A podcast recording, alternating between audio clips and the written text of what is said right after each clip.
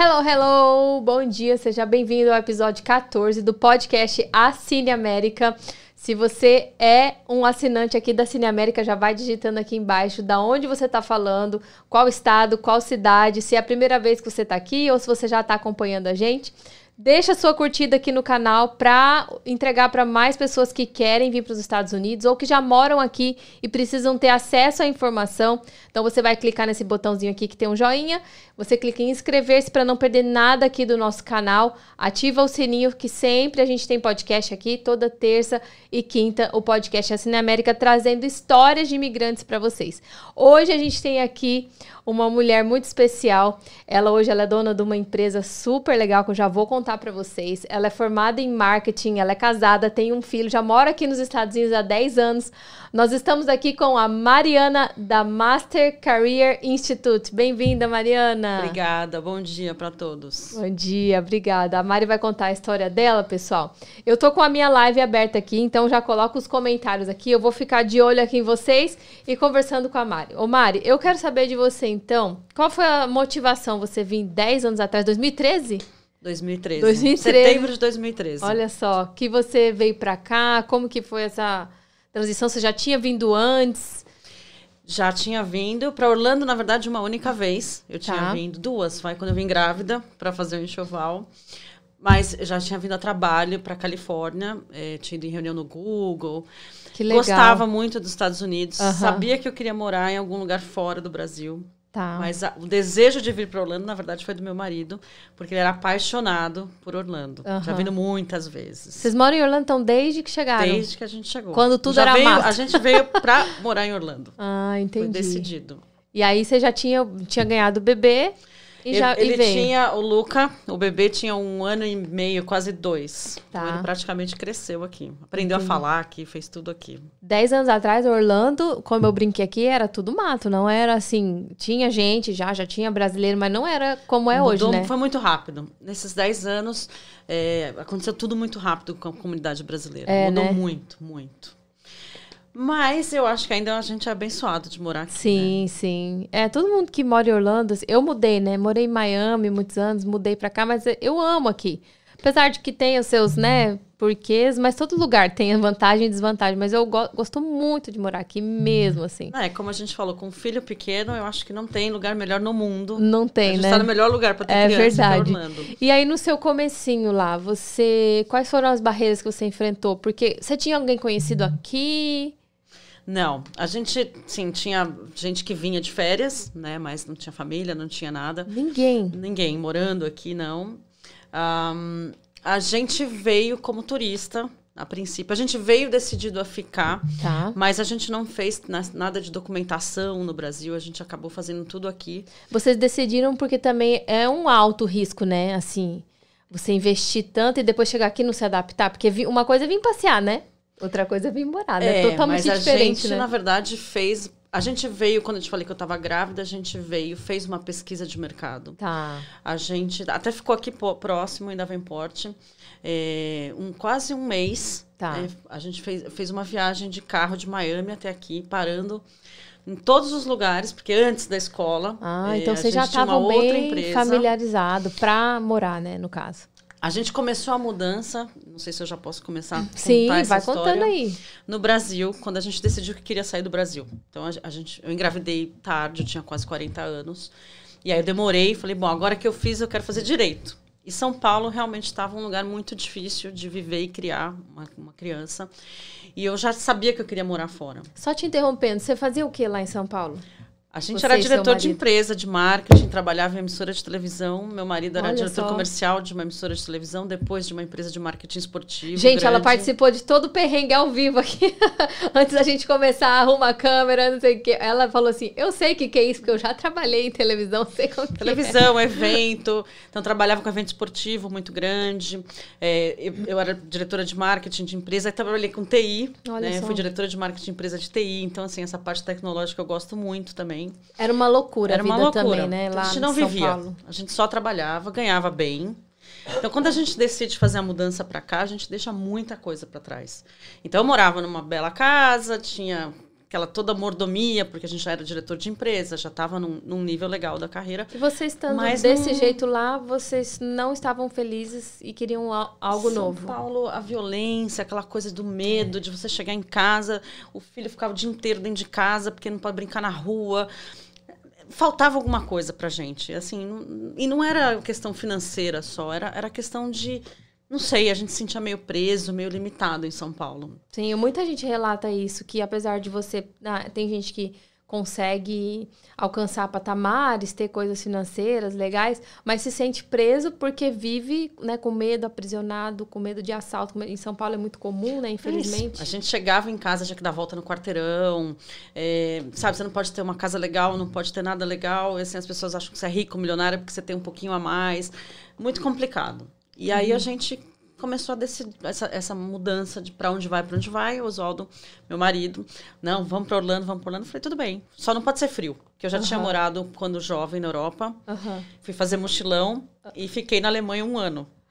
Fui para Londres, fui, não consegui entrar em Londres com 20 anos. Uhum. E aí eu tinha uma amiga que morava em Munique, na Alemanha. E Munique, se você olhar o mapa da Europa, ele é totalmente central. Uhum. Então eu acabei ficando lá com ela e foi ótimo, mas assim, moleca, fui uhum. trabalhar, fazia, servia café.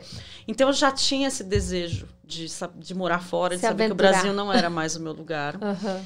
E não gostava de frio, porque na Alemanha era muito frio, nevava. Eu fui embora de lá por conta do frio. Então não adianta me convidar para ir para Boston, Nova York, New Jersey. Uhum. Não é, não, eu gosto de sol, eu gosto de calor, apesar daqui ser muito calor. É. E aí a gente veio. É, quando a gente decidiu fazer a mudança, a gente falou: o que, que a gente vai fazer nos Estados Unidos? Né? Porque marketing, imagina, marketing é o que mais tem nesse país, né? Sim. A gente não era a última bolacha do pacote. Então a gente começou a pensar no que empreender aqui. E aí, uma, uma prima minha, que depois veio a ser minha sócia lá no Brasil, a Cláudia, deve estar assistindo, ela falou: Mari, a, liga a televisão. E aí estava passando na época no Jornal Nacional uma reportagem sobre uma franquia de sobrancelha. Aí eu olhei e falei assim, nossa, isso do ponto de vista de produto, de marketing, é sensacional. Porque eles, eles embalaram de uma forma. É, na minha época, a gente fazia sobrancelha no meio do salão, Sim. sabe? Então, assim, era um, era um consultório de sobrancelha. Eu falei, pô, isso aqui nos Estados Unidos pode ser interessante. E aí foi quando a gente começou a fazer essas pesquisas. Aí a gente alugou o carro, veio subindo de Miami até aqui, parando nos salões. Uhum. Assim, pô, mas esse serviço não tem aqui. Era tudo depilação de sobrancelha. Eu nem sabia onde era a sobrancelha na época. Que era, uhum. imagina, executiva. A gente acabou comprando uma franquia deles, na verdade, sendo o primeiro franqueado deles no Brasil. Olha só. Hoje eles têm 450 lojas Caramba. no Brasil. Legal. A gente comprou a primeira. E aí a gente. Você pode época, falar o nome? Posso, Espada Sobrancelhas. Ah, tá. Famoso. E a gente abriu a primeira no, em São Paulo, no Morumbi. Foi um sucesso. Fazia fila na porta. É, os donos não acreditavam, porque era muito sucesso. A mulherada vinha, porque o nome é muito bom, né? Espada Sobrancelhas. Não existia na uhum. época isso, quase 15 Virou anos Virou um conceito, né? Exato. E aí a gente, quando, quando, eles, eram, eles eram em dois donos, a gente falou, bom, a gente quer levar essa marca para os Estados Unidos. Uhum.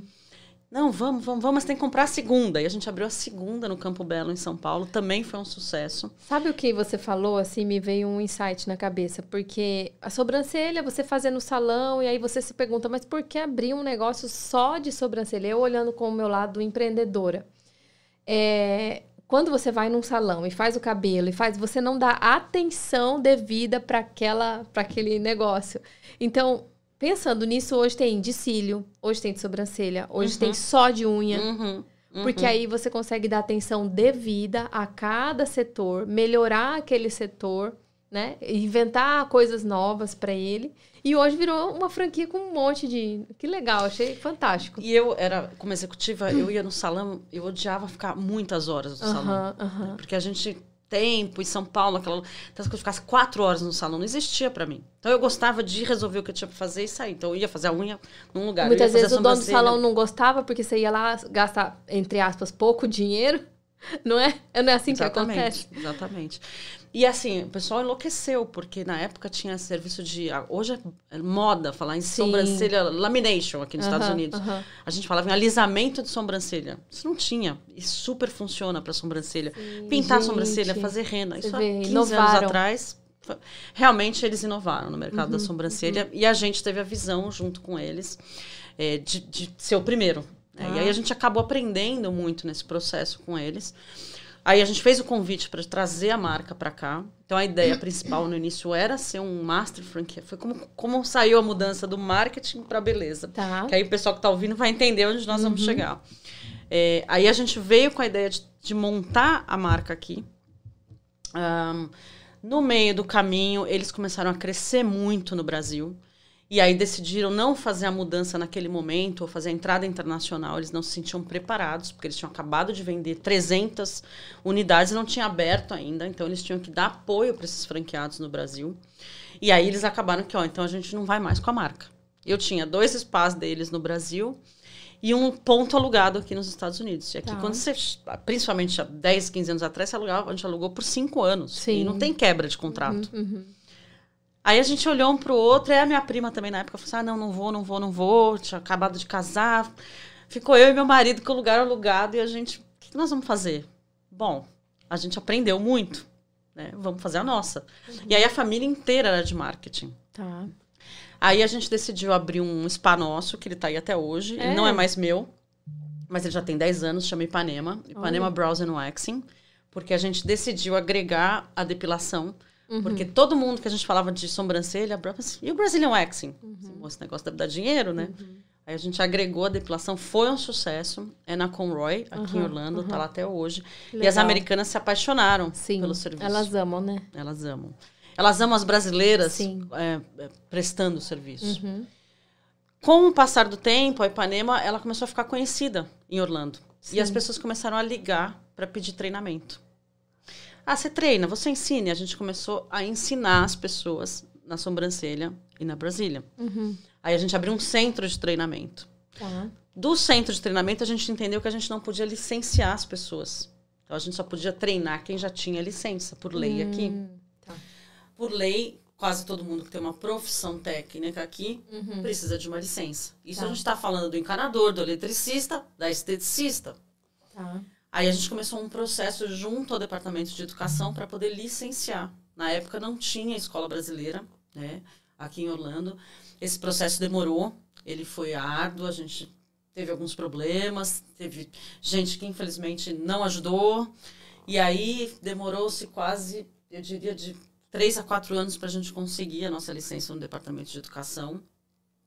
Do Departamento de Educação você vai para o board, que é o, a, no Brasil como se fosse o conselho das esteticistas, vai, digamos assim. E vocês tinham curso do que nessa época? A gente, você tem os cursos, quem, quem define é o Estado. Ah, é? né? É, Então são os mesmos cursos todas as escolas do Estado. Então é o de estética, que aqui se chama Facial Specialist.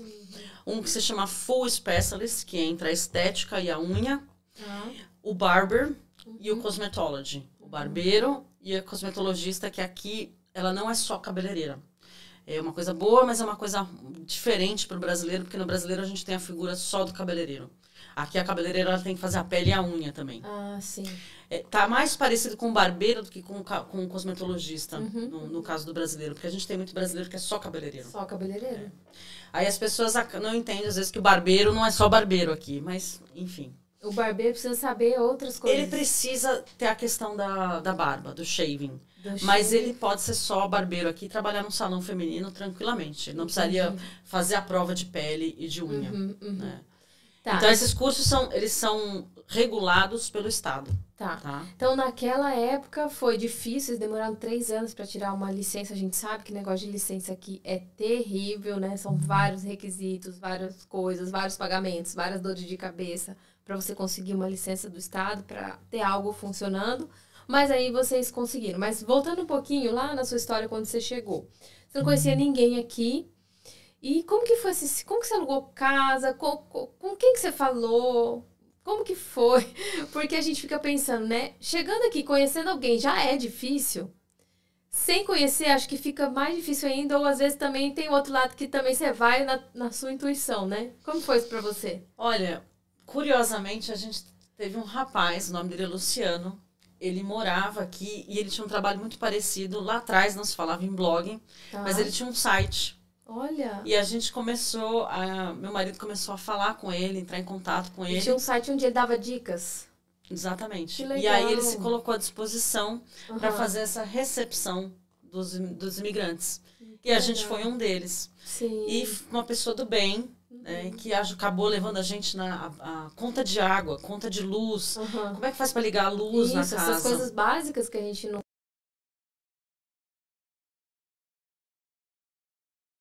Ele não falava muito, mas assim, Uhum. o falar inglês de quando você chega aqui é completamente diferente de Sim. quando você mora aqui. Uhum. Então você vai para um telefone e você vai falar, meu Deus do céu, ela tá falando grego comigo.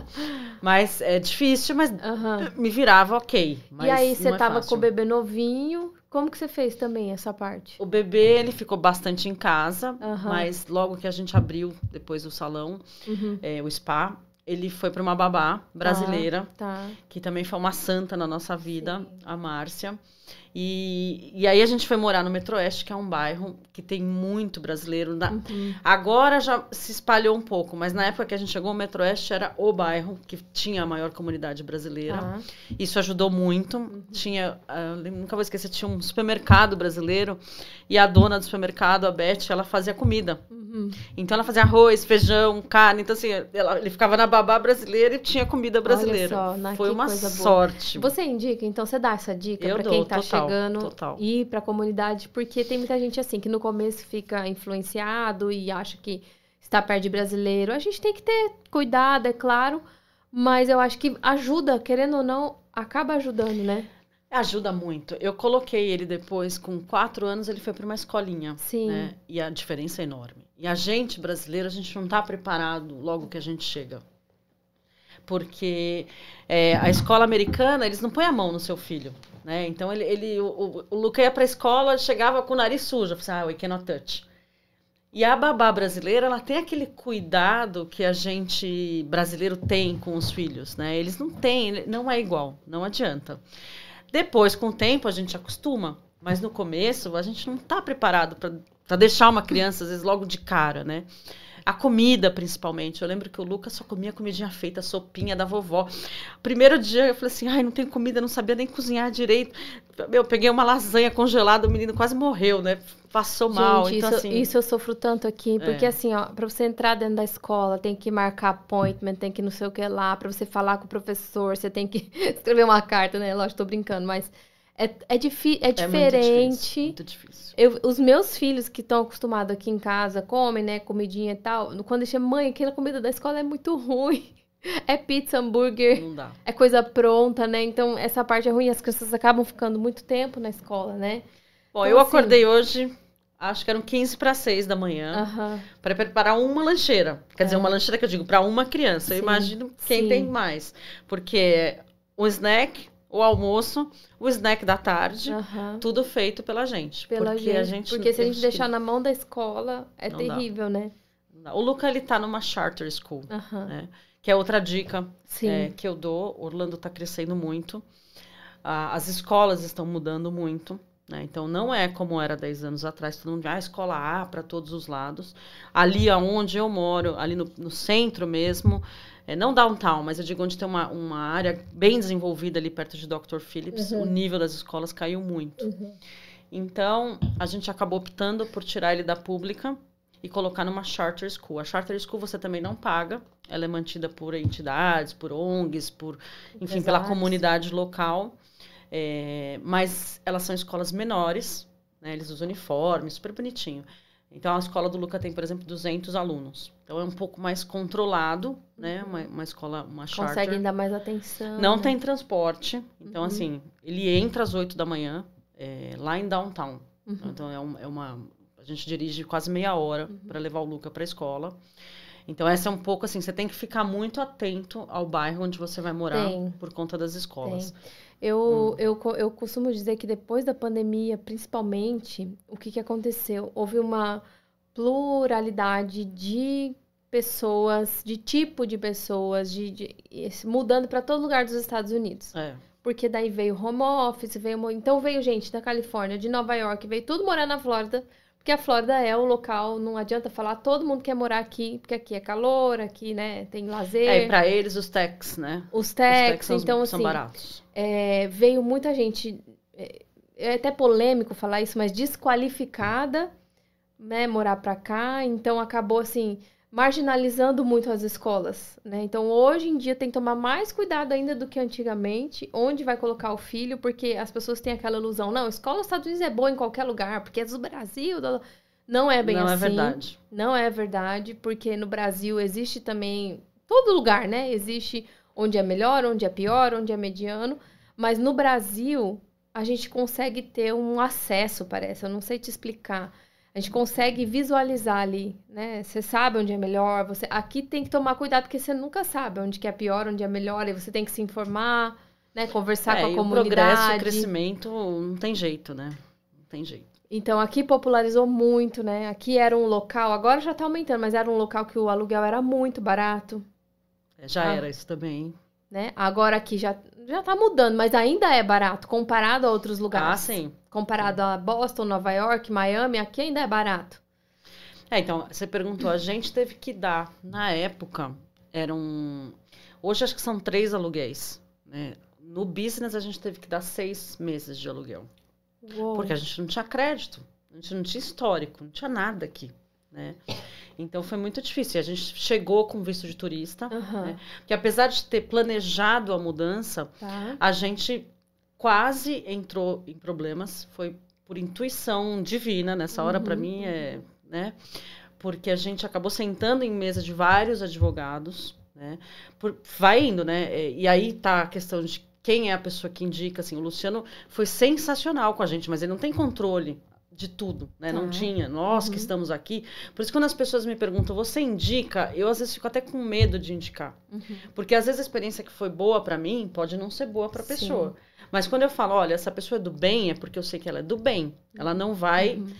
Né? Porque a gente escuta muita história de gente do mal. Infelizmente. É triste. É. Então é procurar pessoas do bem. Né? É procurar ter referência, como a gente estava conversando um pouquinho antes.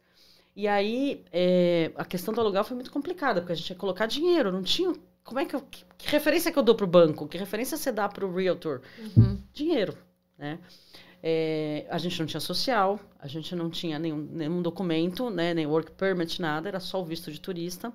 A gente abriu uma empresa. Uhum. É, isso foi também uma dica muito boa que deram pra gente, porque já que você não tem documento, pessoalmente você não existe, uhum. né? Então, a dica é abre uma empresa. E aí faça tudo pela empresa. Porque se você começa a receber dinheiro na sua conta da pessoa física, você meio que está já dizendo que você está tá trabalhando de alguma forma que você uhum. não poderia estar tá trabalhando. Uhum. A empresa, você como dono, você necessariamente você não precisa ser funcionário da sua empresa, você está recebendo seus lucros. Uhum. No nosso caso, a gente realmente tinha uma empresa, né? Porque a gente abriu a empresa por conta do salão. E a gente fez, na época, depois de muito estudar, a gente todo mundo ofereceu L1 pra gente. Na época era a moda uhum. do L1. o L1 é, sim. é um de transferência de executivo. Uhum. A gente acabou conversando com vários advogados. A gente sentou na mesa de um advogado que depois foi preso por uma fraude grande aqui, que muita gente é, não sabia. Ele falsificava os documentos. Muito complicado isso. E aí a gente, a gente fez duas atenção, reuniões né? com ele. Duas reuniões. indicado por pessoas boas. Sim. Uh, na hora H, o meu marido falou: não gostei, não quero. E assim, como é que eu vou fazer uma transferência de executivo se a gente vendeu tudo no Brasil? É, não tenho mais nada, você tinha que tirar foto do escritório no Brasil, não sei o que. o pessoal, ele mandava fazer as fotos. Precisa a tomar muito cuidado com é, a conta não fechava, né? Aí a gente falou, não, vamos esperar mais um pouco. E aí a gente ficou de turista quase um ano. Aí meu marido decidiu fazer o passaporte italiano. Tá. E aí a gente acabou fazendo visto como investidor estrangeiro. Ah, entendi. É, que é super bom. Uhum. Ele não chega ao green card. Uhum. Mas é, existem caminhos para o green card, mas não no mesmo visto. Tá. Né? Ele pode te levar ao green card como empreendedor, hoje com EB2. Uhum. É, mas para a gente é maravilhoso, porque você tem status aqui, tem status no Brasil. Tá. Você não tem que ficar aqui dentro ou lá fora por X meses, como quando você tem green card. Uhum. Um, o que precisa ter a empresa. Então, enquanto a gente tem a empresa, que na verdade a gente não pretende cada vez menos não ter a empresa, porque as coisas cresceram, graças é a Deus. É quem que é italiano, você ou ele? Ele. ele? Na verdade, todos somos, mas Sim, é, foi, foi no dele. É. Foi ele que é, puxou, né? Foi ele que puxou. É. O Luca, ele chama Luca, ah, porque a legal. família dos dois é de Luca, na ah, Itália. que legal. Aí, então, por causa do dele ser italiano, ele conseguiu aplicar. É um visto que chama pra... E2 para o visto de investidor com estrangeiro, né? Que hoje tem para português também. É, abriram, né, esse Sim. ano. Uhum. É, antigamente era o E2 e tinha o, o IB5. Uhum, Mas uhum. o IB5, a gente até teve esperança um dia, que a- Sim. era- na época era 500 mil dólares. Uau, E você pode é, acumular investimento. entendi. Então, você pode, ao longo de 10 anos, então, por exemplo, a gente, talvez, quem sabe, poderia chegar num investimento desse na segunda empresa, porque investimento é todo o aporte que você Sim, faz da empresa. Aham. É, então, você, ah, de repente, no primeiro ano eu pus 10 mil por mês, no segundo. Tinha uma esperança, mas agora eles mudaram para um milhão, Uhum, né? E uhum. aí ficou, ficou inviável. Por Ficou enquanto. mais difícil né, ainda, né? É, vou- fazer. Eu Mas- vou ler os comentários aqui, a gente vai responder o pessoal e vamos continuando. A Juliana falou top, muito bom. A Mari falou muito bom, parabéns. O Ricardo mandou um coração. O som ficou estranho? Tá tudo bem, pessoal? Alô, som? Ah, melhorou, melhorou. Muito legal a história dela. Parabéns, parabéns. Pessoal tá comentando. Continua mandando aí, pessoal. As perguntas, nós vamos continuar a história da, da Mari aqui. Então, Mari, aí vocês então fundaram. Eu sei que assim, a gente contando parece fácil, mas a É. gente sabe que são muitos percalços, muitas dores de cabeça, muita decepção que a gente vai tendo, né? Com coisas, com pessoas. E aí vocês fundaram então hoje a Mastercard Institute, que em português é Instituto de Master Instituto de Carreiras. Master Instituto de Carreiras. E o que é que a empresa de vocês faz hoje? Resume aí pra gente assim. Nós somos uma escola técnica profissionalizante, hoje focada na área da beleza, Tá. né, que a gente pretende no futuro abrir para outras áreas, mas hoje Uhum. o foco é beleza. A gente também tem a área de, de Continuing Education, Uhum. que é para quem já é licenciado, que são os cursos avançados. Então, eu vim do Brasil, eu já tenho uma licença. Tem muita gente que, que validou a licença aqui, às vezes não tem experiência local Uhum. e quer saber dos protocolos, das técnicas daqui. Então, a gente treina as pessoas, a gente ajuda a passar na prova, ajuda no sentido de. eh, eu tenho um curso né, para passar na prova, Tá. porque a pessoa. Um cabeleireiro, por exemplo, ele necessariamente vai ter que fazer a prova do Estado. A gente validando ou não as horas, Uhum. ele vai precisar eh, fazer a prova. Tá. A- as pessoas elas precisam de ajuda principalmente por causa do idioma, né? Entendi. Porque a prova não tem em português. A Aham. prova ou ela é em espanhol ou ela é em Em inglês. inglês. né? Deixa eu fazer Então- uma pergunta antes da gente continuar. O cabeleireiro, por exemplo. Existe o cabeleireiro no Brasil que ele nunca fez curso, porque ele aprendeu lá no dia a dia, já é 15, 10, 20 anos cabeleireiro. E aí ele chega aqui e ele quer exercer a profissão dele. Ele tem essas horas de experiência ou ele vai ter que fazer uma nova, um novo curso técnico? Ou, e- ou Não, legalmente a gente pode abonar a hora sim? Ah, entendi. mas não 100%. Tá. Legalmente ele vai ter que cumprir algumas horas, entendi. normalmente 25% do curso, Tá. tá? É, existem estados que aceitam. Uhum. Então, existem alguns caminhos. Por exemplo, Nova York tem uma, tem uma. Existem estados que aceitam as horas e aceitam qualquer status. Tá? Então, existem caminhos, às vezes, de você fazer num outro estado por experiência e transferir para a Flórida. Tá. Só que aí, na hora que transfere para a Flórida, a gente depois vai ter um outro fator, que é a questão é, de documentação. Mas Nova York, por exemplo, aceita 100% é, a experiência. A Flórida aceita, mas vai fazer ele cumprir Tem que 25% das horas Uma coisa dele. legal que você falou é que aqui, pessoal, tudo é por estado. Você, uma coisa é Flórida, outra coisa é Nova York, outra coisa é Califórnia. Então, você, cabeleireiro, vem pra cá, você quer trabalhar na Flórida, você vai tirar toda a sua licença na Flórida. Se você, de repente, um dia ou outro, eu quero morar na praia lá da Califórnia e for pra Califórnia, aí é outra história. É outro tipo de licença, vai ter que procurar uma escola lá para te ajudar nesse processo. Então, aqui, por, por isso que chama Estados Unidos, na verdade deveria chamar Países Unidos, porque cada estado tem a sua lei, cada É. estado tem a sua, sua O mandatória, que a né? gente está fazendo para facilitar, a gente Uhum. está lançando um projeto, que é o projeto de certificação e validação internacional, Tá. onde o, o brasileiro pode fazer, o brasileiro a Latinoamérica, ele pode fazer o curso de forma online, tá? Uhum. Lá no Brasil, o mesmo programa que ele Olha, faria que aqui. legal. Então, se ele chegar aqui com o meu diploma, Uhum. né, que ele fez online, eu sei que ele fez o currículo daqui. Sim, sim. Então eu consigo abonar essas horas. A gente provavelmente vai fazer alguma coisa de prática, algum teste na escola. Nossa, E aí eu consigo dar o diploma para ele aqui assim que ele chegar aqui. O que acontece de estado para estado? A gente eh, tem um fator desvantagem, de desvantagem na Flórida, porque a Flórida tem menos horas, no caso da estética, não do cabelo, é, menos horas que outras esteticistas. Então, uhum. por exemplo, em Nova York ou em outros estados, é, esteticistas são 600 horas. Na Flórida são 200. Nossa, então, mesmo que você faça de um estado para o outro, uhum. elas, eles vão pedir complementação de horas, tá? Entendi. Estados que é, aceitam as horas, eles vão aceitar o diploma da Master e eles vão uhum. abonar essas horas 100% para dentro do, do, da escola deles. Tá. O cabelo já é uma vantagem. O barbeiro é o, da Flórida é, é um dos melhores um, a nível nacional. Então, o cara que tem as horas de barbeiro da Flórida, ele consegue validar em quase outro, todos os outros estados. Entendi. O cosmetólogo também. Então, esses são alguns conhecimentos técnicos, na verdade, uhum. que por mais que tenha essa diferença de estado, mas se ele tiver um diploma de uma escola americana, ele consegue levar esse diploma para outro estado. Entendi. Que às vezes, se você chegar com um diploma brasileiro, tem escolas, principalmente uh, eh, 100% americanas, que não vão abonar. Uhum. A gente, por conhecer os estados, por saber como é o currículo do Brasil, a gente entende que muita gente aprendeu dentro de casa. Uhum, é, uhum. Que vem de família. Ah, minha mãe tinha um salão, a gente uhum. ouve muito. Eu aprendi com a minha mãe. E isso conta muito. Né? Então, às vezes, a gente faz um teste prático uhum. com a pessoa dentro da escola. É, a gente tenta entender qual é o nível dela, para saber o que, que a gente vai precisar complementar. A gente complementa muito com horas de controle de infecção, com horas de, de legislação local. Uhum, uhum. Ah, se aparecer um inspetor no seu salão, como é que você vai reagir?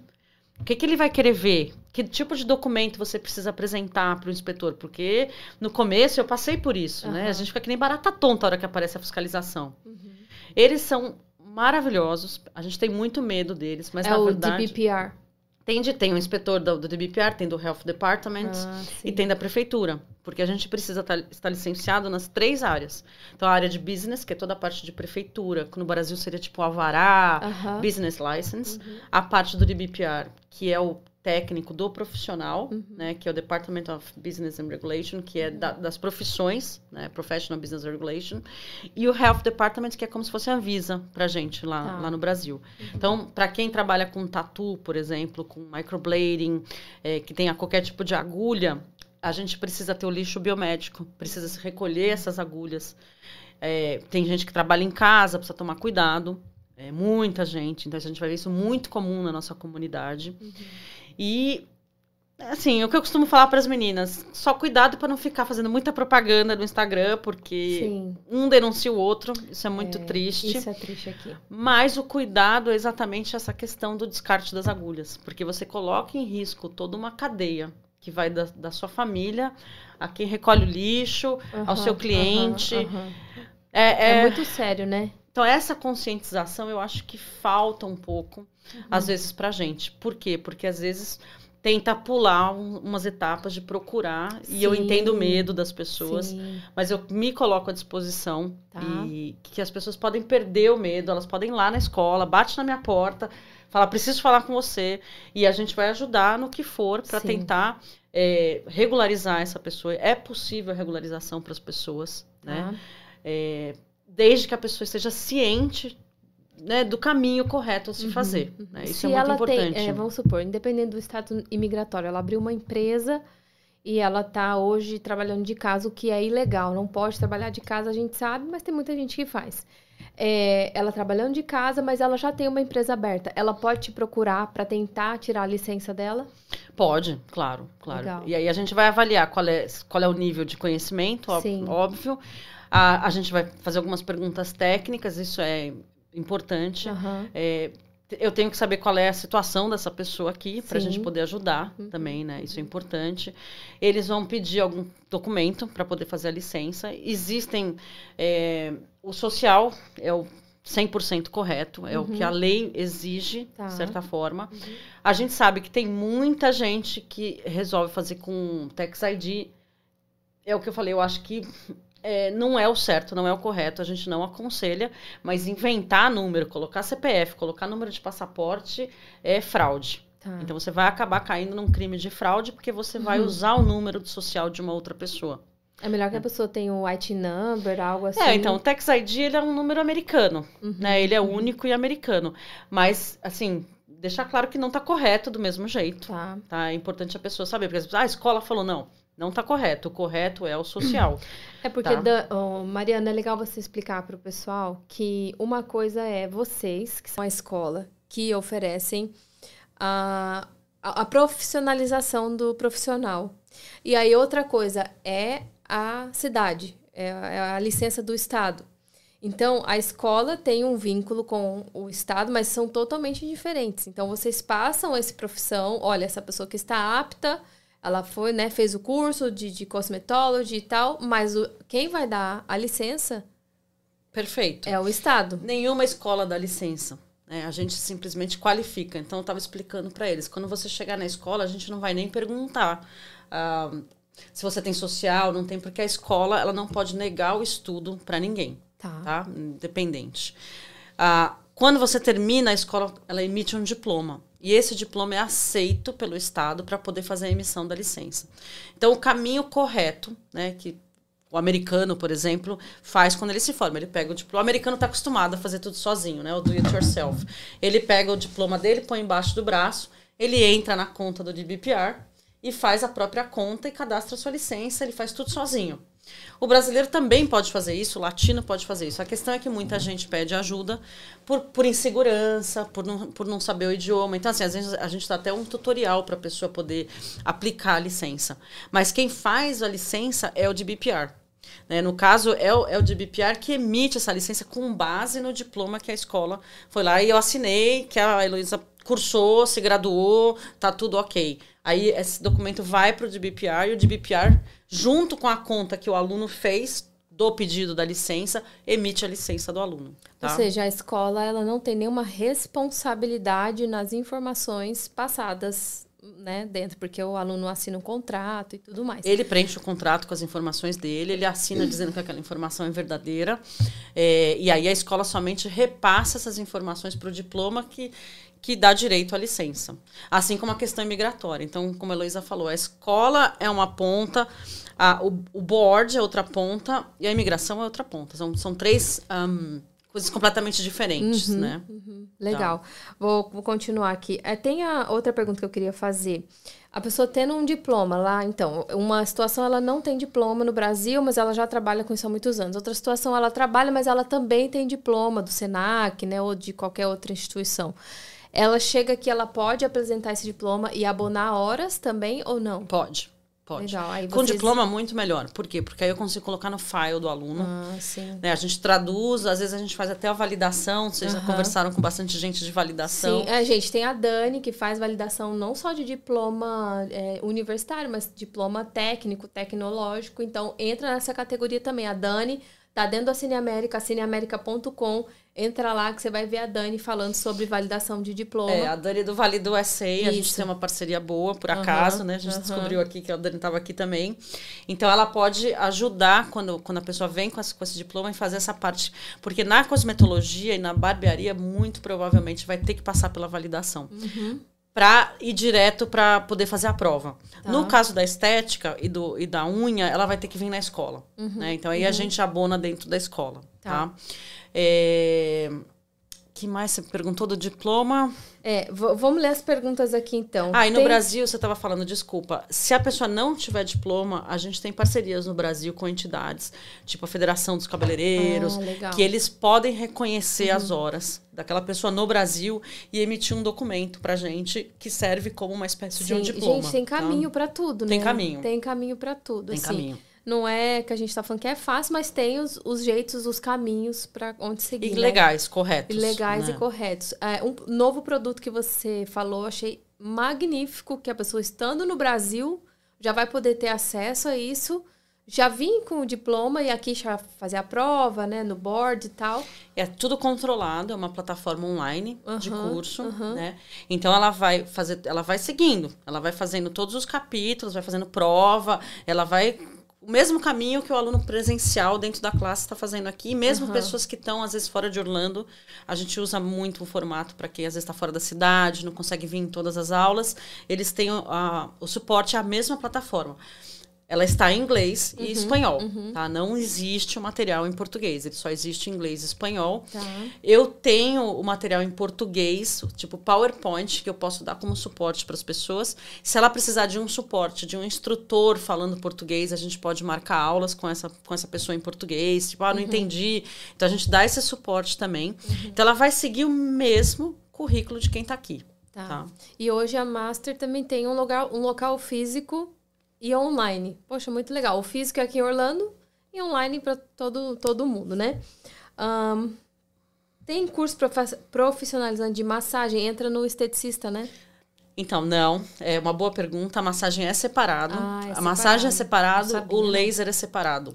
Tá. São dois, são dois bem chatos. Uhum. A gente não tem ainda, mas eu já apliquei para o board de massagem. Uhum. Mas é, um- é uma licença que demora 500 horas, dá quase um ano de curso.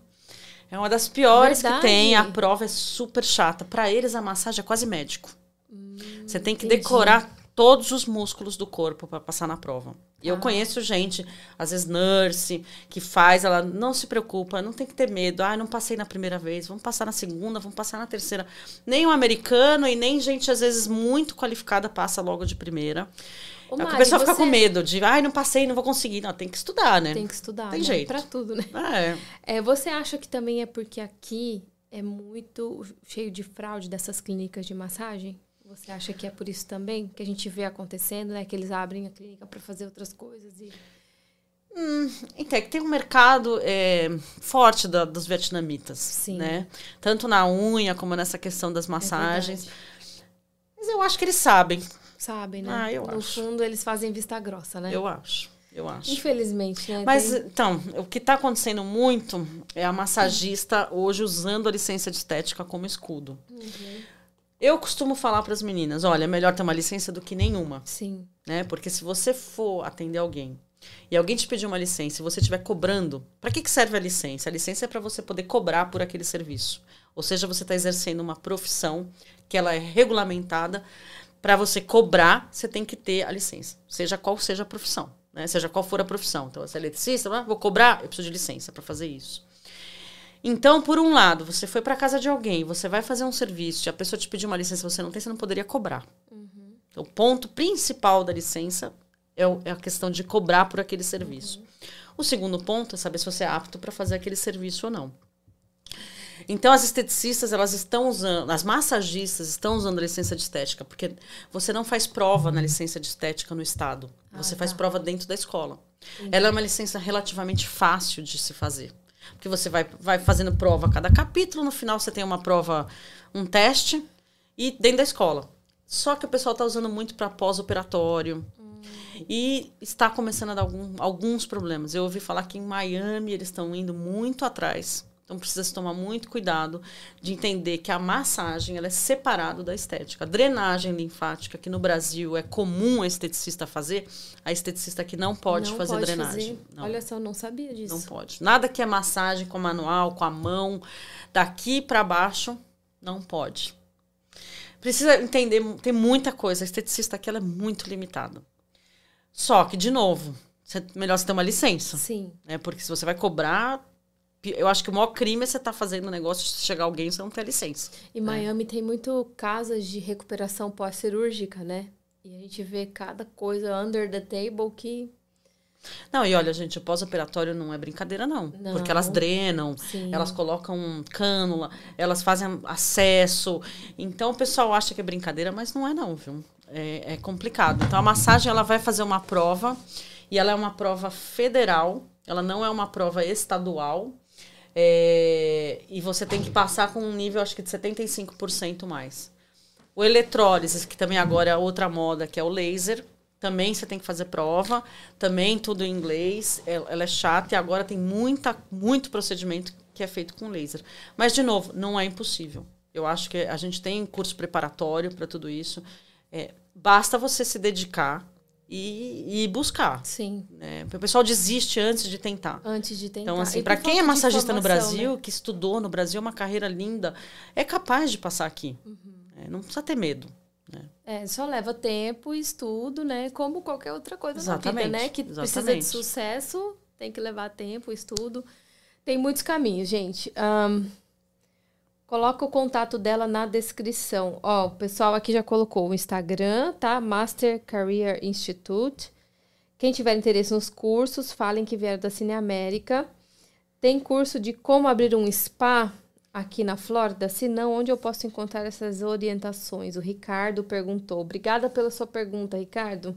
Sim, a gente tem inclusive um módulo do curso que chama Spa Business. Olha que, que legal. sou eu que dou, né? Porque eu já tive três spas e estou indo Sim, pro quarto agora. Tem muita experiência, muita bagagem, né, Mari? Muita, muita. E são dicas. é, a gente estava falando de começo, né? O começo da Ipanema foi impagável, porque eu não sabia o que fazer, né? As pessoas americanas entravam, perguntavam preço e falavam, tem que eu ir embora. Eu falava assim, gente, o que eu estou fazendo de errado? Aham. E eu diria que foi um trabalho muito maior de marketing, comunicação, de vendas, do que o, o técnico em si.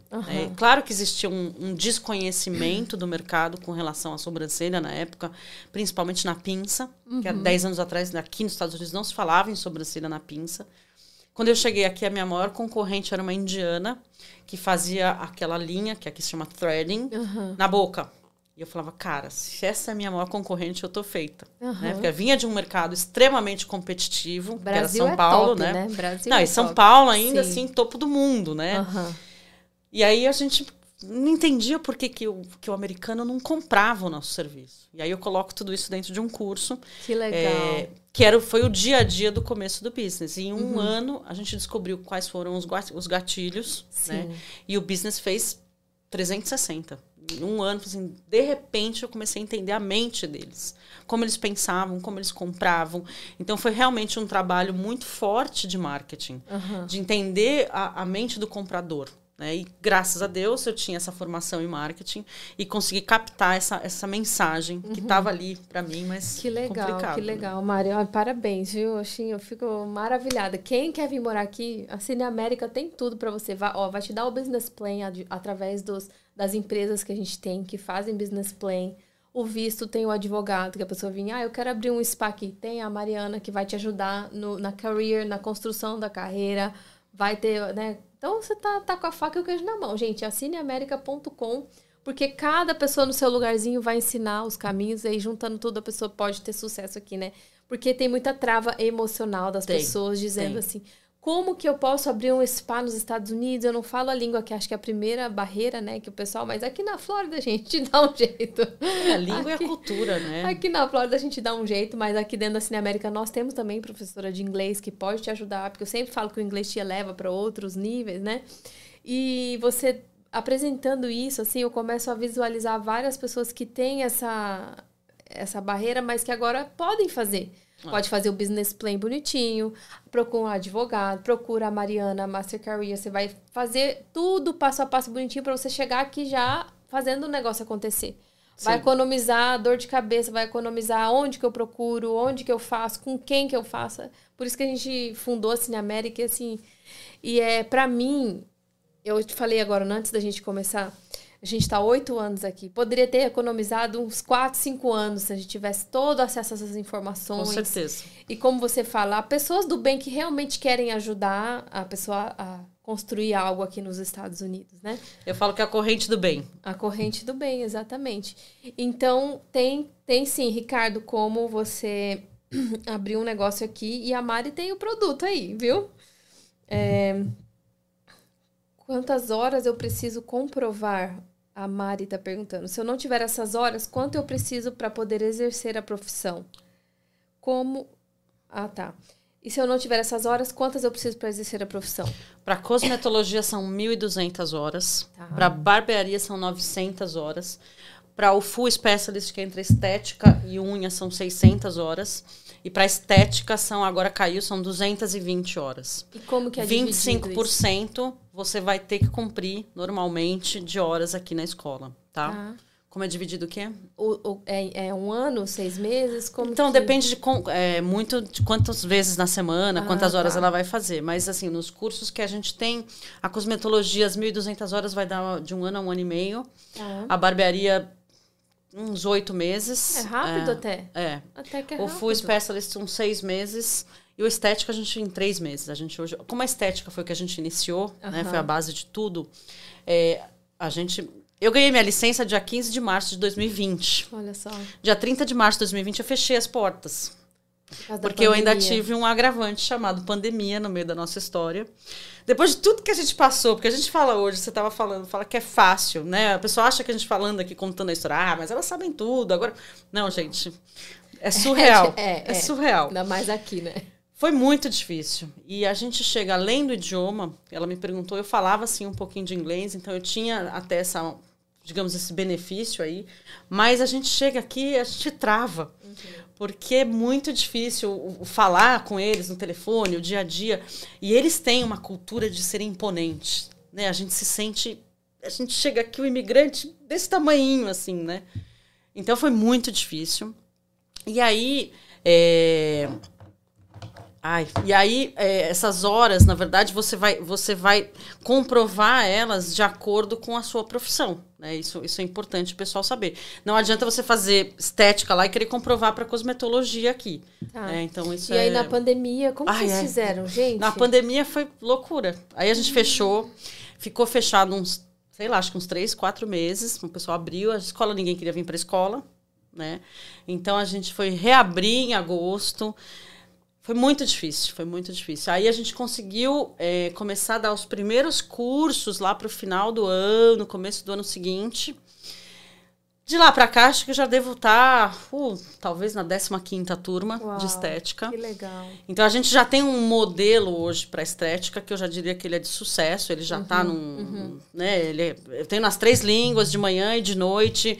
É, pro, instrutor para as três línguas. Uhum. Tem que estudar, é aquilo que a tem gente falou. E na estética, o que que ela pode fazer com essa estética de 200 horas? A esteticista aqui ela pode fazer toda a parte de skincare Tá. Né? Então, básico. Uhum. Lembrando que agulha, filler, botox, essas coisas, a esteticista aqui não pode fazer. É, ela não pode fazer massagem. Mas ela pode fazer todos os procedimentos, é, microagulhamento, microdermabrasion, que, dermaplaning, que são os básicos da estética depilação, sobrancelha, maquiagem, cílios, extensão de cílios. Uhum. Um, ela pode fazer body contouring, que é a estética corporal, com uhum. aparelhos. Uhum. Ela não pode fazer a massagem, mas ela pode usar os aparelhos. Tem umas coisas meio no sense, mas eu como falo, não faço as leis. Uhum. Aí depois o full specialist é toda estética com a unha. Uh, o barbeiro, o cosmetólogo faz a pele, a unha e o cabelo. E o barbeiro só faz o cabelo mais a, a barba. A barba. Cosmetology também entra nessa área de botox tal? Não. Aí é Aqui outra coisa. Enferme, é nurse, que eles falam, nurse. né? De nurse para cima. Entendi. Que é uma pena. Aqui acho que talvez o dentista também possa fazer. Sim. Mas no Brasil o biomédico pode fazer muita uhum. coisa, aqui não pode. Então eu tenho muita instrutora, gente. As minhas instrutoras, elas são todas médicas. Biomédica não pode é uma carreira que. É, a Dani, inclusive, é biomédica, Sim. né? É uma carreira que você vai muito para a área de, de laboratório, é, mas não pode na área da estética quase nada. É nem, muito, nossa, nada. nem com diploma, que pena, né? Nada, é muito triste. Porque eu tenho muita gente. É, a gente é procurado por muita gente da área da saúde, uhum, né? Uhum. Então, as minhas instrutoras, ou elas são médicas ou biomédicas, uhum. é, que quando chegam aqui não conseguem exercer a carreira. Tem gente que decide não validar, muita gente que decide não validar, porque é um processo insano, né? Ah. Não é fácil. Eu vi que você tem o pessoal que valida de dentista. Sim. Se depois legal você até escutar alguém da área médica, é, tem que passar por, pelo processo de Sim, prova. Tudo. E aí é o pessoal um mais velho fala, pô, eu estudei há 20 anos atrás. Né? Passar por tudo isso. Então, o que eles recomendam hoje é que se você é, estuda medicina no Brasil, você está cursando, que você venha fazer o último ano aqui. Uhum. Porque neste último ano você vai passar boa parte desse ano se preparando para os testes. Uhum. Né? E aí fica mais fácil. Então elas, quando elas vêm, elas falam, não, eu já não, eu não vou passar por tudo isso de novo. Aí elas acabam indo para estética. Entendi. Né? E a cosmetologia, Enfim. o que que abrange? A cosmetologia vai pegar a estética, a unha e o cabelo. Ah, pega tudo. Pega tudo, é o topo da pirâmide. E ela também pode usar aparelhos, tudo? Tudo, só, só não pode fazer nada da nurse, né? Mas nurse. Ela, ela pode fazer tudo que a esteticista e a manicure podem fazer, mais toda a parte de cabelo, química, tudo. Tá. Tô bolando uma hipótese aqui na minha cabeça, tá? Se eu quiser abrir uma clínica de estética aqui na Flórida, tá? Eu não sou médica, não sou nurse, não sou nada, mas eu quero abrir, fiz meu business plan, fiz o curso com você, tal. Eu posso ter uma pessoa lá dentro licenciada para aplicar botox meu caso. E, e tal. É?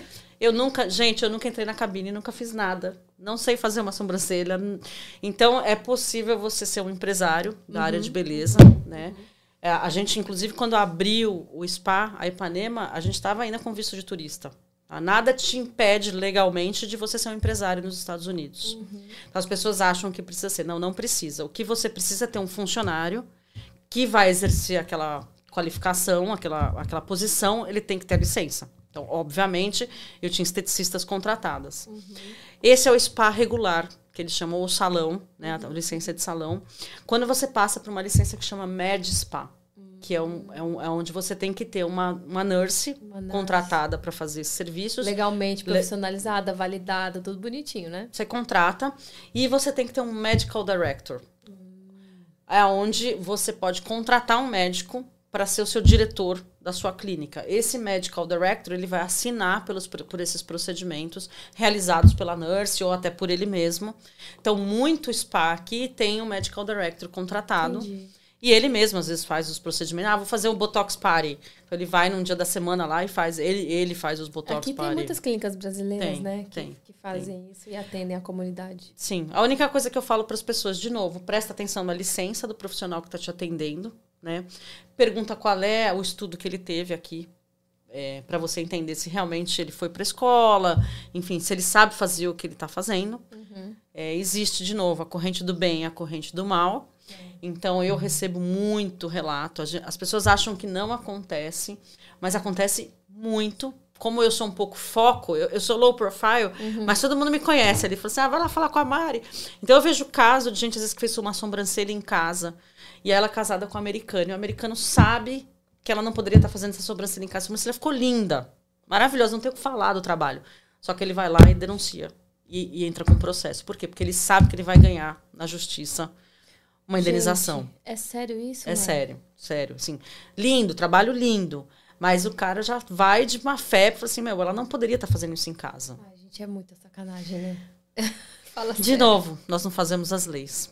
Né? Então eu falo para as meninas, eu quando eu dou aula, eu falo para elas, gente, já começa certo. Sim. Porque se você começa um certo, você não vicia no errado. Porque o que eu mais ouço, ai, mas custa muito caro. Uhum. Ai, mas eu. Gente, o certo é você alugar um lugar, é você pagar imposto, é você ter suas licenças penduradas na parede. Isso é o que faz a economia americana girar. Sim. Ah, eu tenho medo. Mas é muito pior. O que as pessoas não entendem é que é muito pior o fiscal chegar e você está totalmente regular na profissão do que a tua questão imigratória. É. Não vai chegar um fiscal de imigração uhum. lá porque você está trabalhando ilegal. Isso nunca aconteceu. Eu não conheço uhum. nenhum lugar que chega o cara da imigração lá para pre prender o ilegal que está trabalhando Mas chega a pessoa do DPPR e te dá uma Todo multa, ano, duas, três vezes por ano. Fecha seu lugar. Por né? aí vai.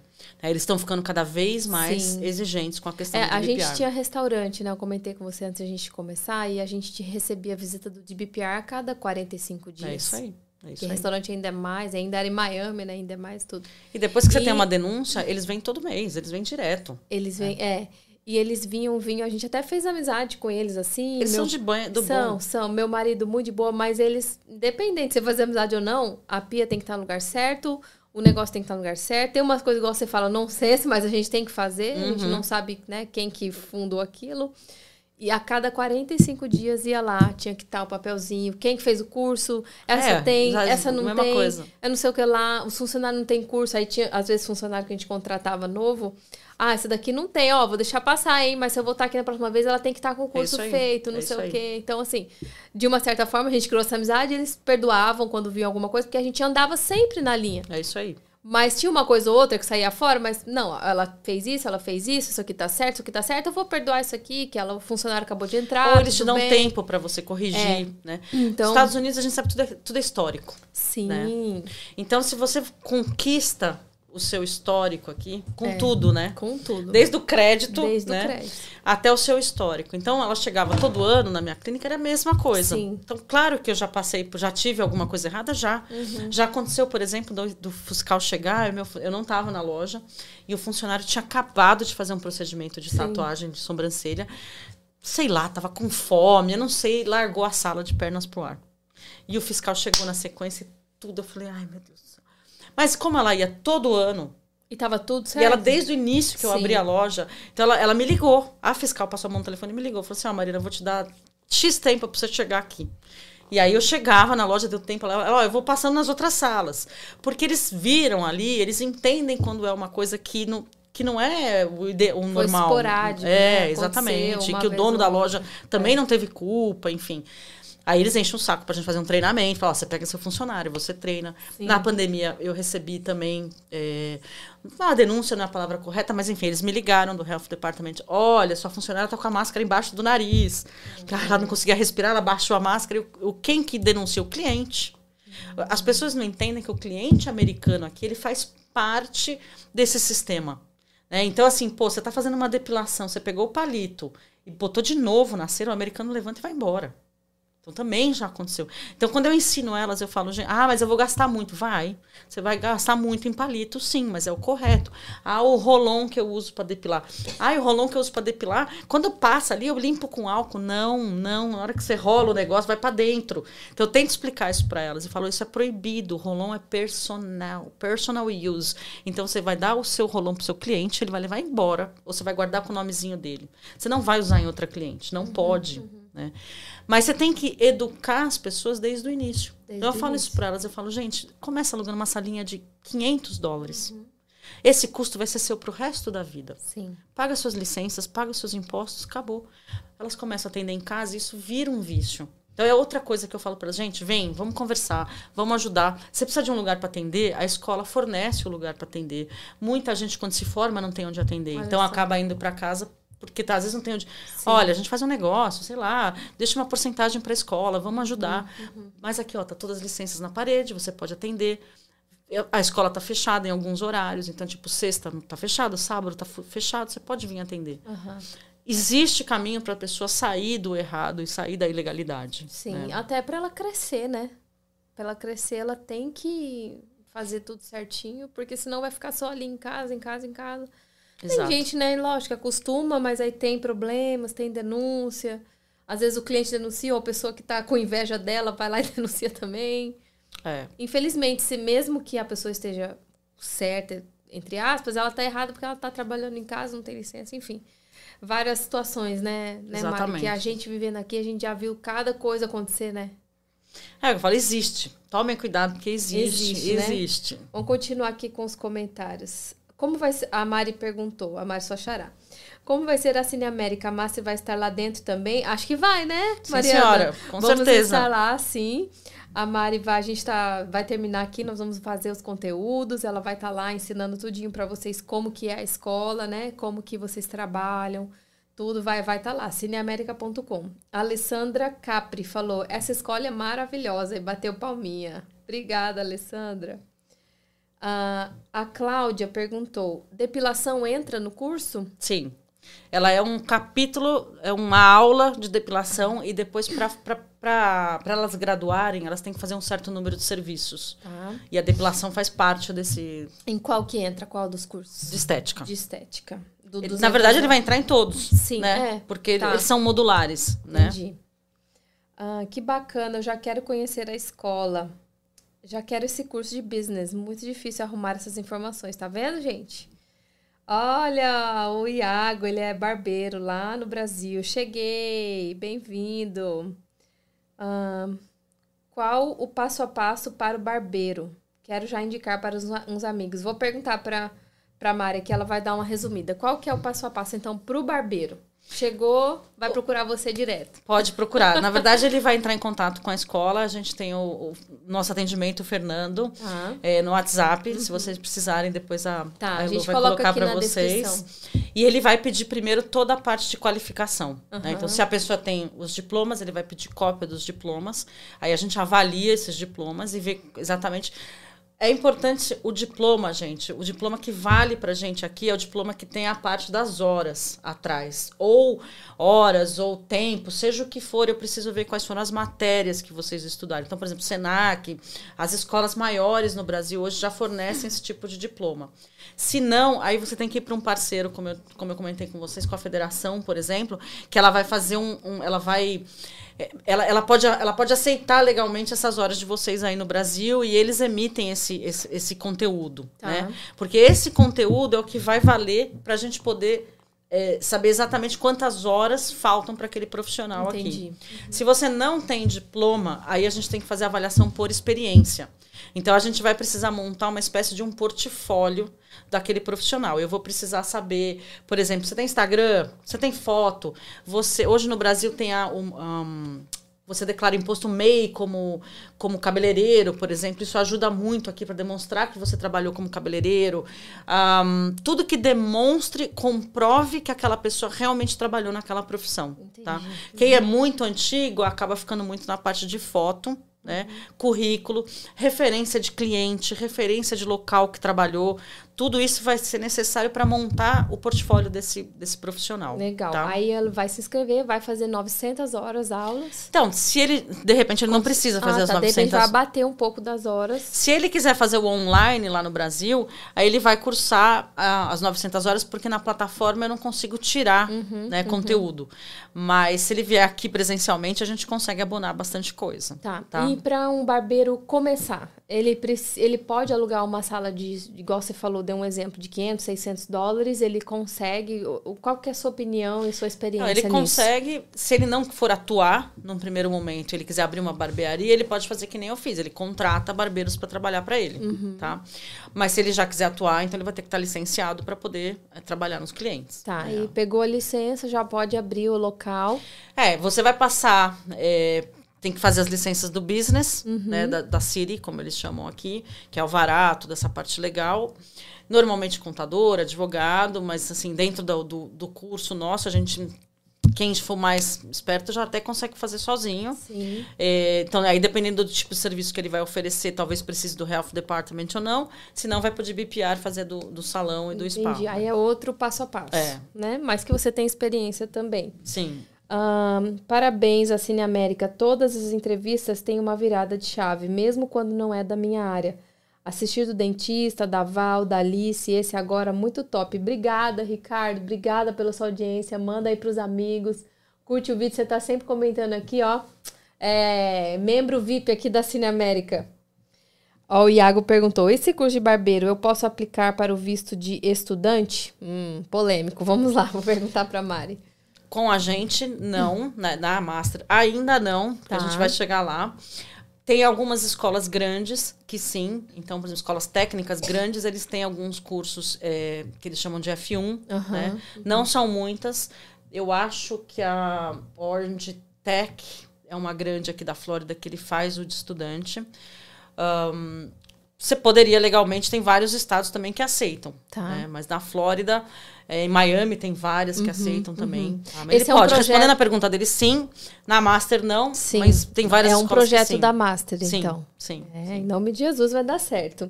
Ahn, Mas ele pode, por exemplo, aplicar para estudante para inglês, por exemplo, né? E aí estudar E com a po- gente. é, viu, As Iago? duas coisas. Você pode aplicar para o inglês e aí você pode fazer na Master o seu curso de barbeiro lá. O Iago é uma pessoa que já tem experiência, né? Provavelmente já tem diploma, então ele abateria algumas horas. Então Sem dúvida. pode chamar a Mari lá, tá bom, Iago? Ah, se tiver precisando de instrutor barbeiro, estou disponível. Ele tem curso. Tô precisando Então, muito, é. Iago. Você não Aí, sabe Iago. quanto. Aí, Iago, vira essa chave e vem pra cá, Iago. Já faz três anos que ele tá, ó. É? Ele tá, ó. E eu falo pra ele, vem pra cá, vem pra cá. Ó, fala com o Fernando lá. Aí, o, o link do WhatsApp, você que tem meu WhatsApp particular, me chama aqui e eu, eu passo pra você, tá? Adorei. Parabéns. É, MA Vadão. Conhece? Ah, adorei a Mari, a sua chará tá falando. Ainda mais que tem o mesmo nome que eu. Ela tá aqui? É, Mari, acho que você tá no Brasil, né, Mari? Ó, meu WhatsApp tá bombando Ai, aqui Que também. papo top. Mariana e Osvaldo são pessoas especiais, com o coração gigante. Dá pra ver, viu? Quem é que tá falando? É a Débora Renata dos Santos. Incansáveis em ajudar quem chega aqui. Sucesso pra eles em tudo. Ai, que legal. Mais fácil que imaginei. Eita Deus, positivo, o Iago falou. Muito bem. Mari, eu queria assim, então, pra gente encerrar, você deixar é, alguma dica, uma mensagem pro pessoal que tá aqui e também que tá no Brasil. Você pode olhar ali naquela câmera, você vai falar direto com eles. Muito obrigada, foi muito legal. Assim, dá pra gente abrir a cabeça e ver que tem vários caminhos, né, para as pessoas, tanto que estão aqui quanto que estão lá. Pelas não fazer as coisas corretas é sempre o melhor caminho, sim ou não? Sem dúvida. Obrigada. Acho que o principal é não ter medo. É você entender que você pode. Né, e não, não se deixar de fazer as coisas porque ah porque eu não falo a língua ah porque eu não conheço a cultura. Procurar pessoas do bem né? Essa corrente do bem que eu procuro formar. É, eu no mínimo vou te falar a verdade. Eu não vou resolver todos os problemas né? Ninguém vai resolver mas eu acho que o mais importante é a pessoa entender e saber do que ela pode fazer aqui do que ela é capaz de fazer. E a gente vai dar o suporte para que isso aconteça. Pode ser que você não resolva em um mês mas em seis meses a gente consegue te preparar para passar na prova, para você ter uma profissão aqui. Porque ter uma profissão aqui é top, como vocês falam aí no Instagram. É, vai mudar muito a sua vida aqui. A gente acho que a estética hoje, principalmente é, para as mulheres, para os barbeiros, a gente tem um caminho muito grande que não existia lá atrás. É verdade. O pessoal ficava muito preso na construção, na limpeza, que é maravilhoso, é, são profissões. É, mas, por exemplo, eu e o Oswaldo, a gente já veio um pouco mais velho para cá. Então, por exemplo, o Oswaldo chegou aqui já com quase 50, um pouquinho mais de 50, eu já com 40 e pouco. Então, já não tinha o mesmo pique para ir para construção, para ir para limpeza. Então, são profissões que você pode se descobrir começar do zero aqui. Os Estados Unidos é um país de oportunidade. Eu costumo dizer que se você faz direito, você aqui não tem hora para começar você vai ser recompensado tanto financeiramente como psicologicamente. É verdade. Então não deixe de, de vir, não deixe de tentar, não tenha medo. Mas faça direito. É, Essa é minha, faça, minha dica faça... para todo mundo. É. Obrigada, Mari. Gente, faça correto. A Cine América, já diz o nome. Aqui na Cine América, além da Mari e da Master, tem todos os profissionais. Então, você precisa validar o seu diploma? Tem a Dani.